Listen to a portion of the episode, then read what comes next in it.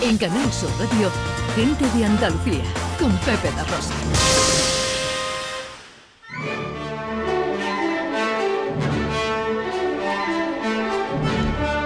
Producciones Radio Teatrales Gente de Andalucía presenta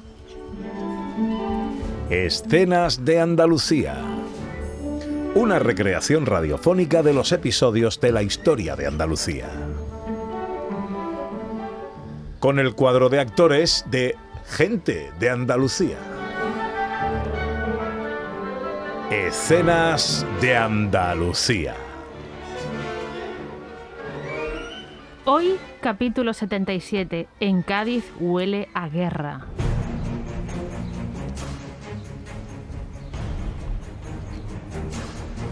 En el año 1810, tras los sucesos de Madrid, el gobierno español se concentra en el sur de España, en San Fernando y en Cádiz, desde donde se gesta todo el gobierno del país.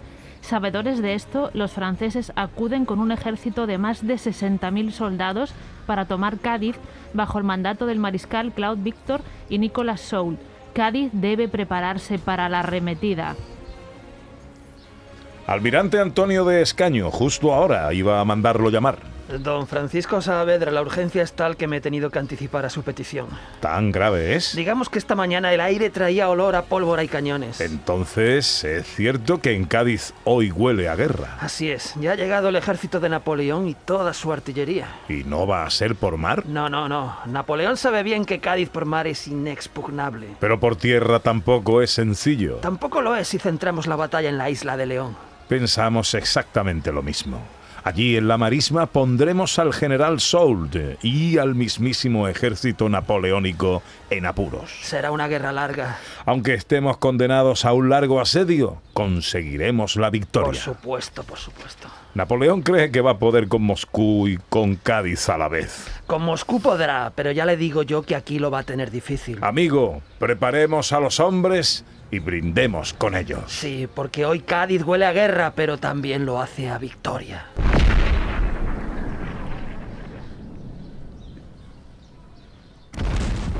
Cádiz, fuertemente protegido por mar gracias a las tropas inglesas y españolas y custodiada por tierra gracias a las marismas y las salinas, resiste un largo asedio que consiste principalmente en cañonear la capital. No hay ninguna posibilidad de que los franceses tomen la ciudad.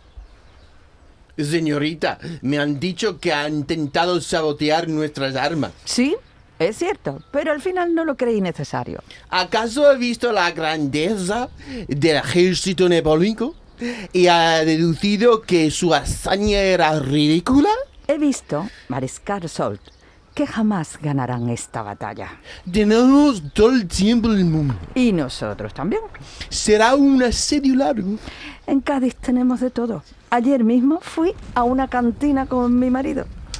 ¿Está usted casado y osa atacarnos? ¿Quiere que le diga la verdad? Le ordeno que me la diga. Ya he venido más veces y hasta ahora nunca me habían detenido. Al menos he utilizado media docena de cañones. ¿Y le reconoce tan tranquila, llena de orgullo? ¿Usted ha sido el que me ha preguntado? Pues un en honor a tu valentía, esta tarde volveremos a bombardear a Candy. Mire, Mariscal, con las bombas que tiran ustedes, nosotras, las gaditanas, nos hacemos tirabuzones. Cañones de artillería, aunque pongan los franceses el asedio a Cádiz dura 30 meses y no concluye hasta 1812, cuando las tropas napoleónicas abandonan el lugar dejando atrás más de 600 cañones. La plaza es inexpugnable. Gracias a que Cádiz se mantiene, se organiza una campaña para librar el resto de España del yugo de Napoleón. La guerra de la independencia, pues, continúa su curso. En esa tierra, cuando nace ya viene pidiendo guerra, guerra, guerra, se rían alegres de los mostachos y de los morriones de los caballos. Ya hasta saben hacer. Sabía Napoleón dónde se metía. eh, que iba a Cádiz. Que iba a Cádiz. Mira, que pudo con Moscú, como decimos en el teatrillo, pero a Cádiz no lo pudo dominar ni, ni de broma. Ha caído en mis manos estos días un libro muy bueno de un historiador que es Manuel Moreno Alonso, que, va so- que trata sobre este tema. Entonces no me he podido resistir y he tenido que hacer el teatrillo de la Cádiz y, y su, su defensa acérrima de, contra el ejército de Napoleón. ¿Se conoce el origen real del eh, coronel del general Soult? Porque el acento no le he terminado yo de pillar. no, ¿no? sí, sí. Ahora he un encontrado una nueva forma de hablar. Voy a hablar siempre así. No sé qué era, pero A mí lo que pasa es que tiene que ser consistente. Caribeño. A ver, es que eh, tiene que ser difícil un americano en español haciendo de francés como los españoles entendemos a los franceses, ¿vale? O sea Vamos a que hacer no es una- un bote para pagarle a John Julius clases de De francés. interpretación Ya, ya. en francés.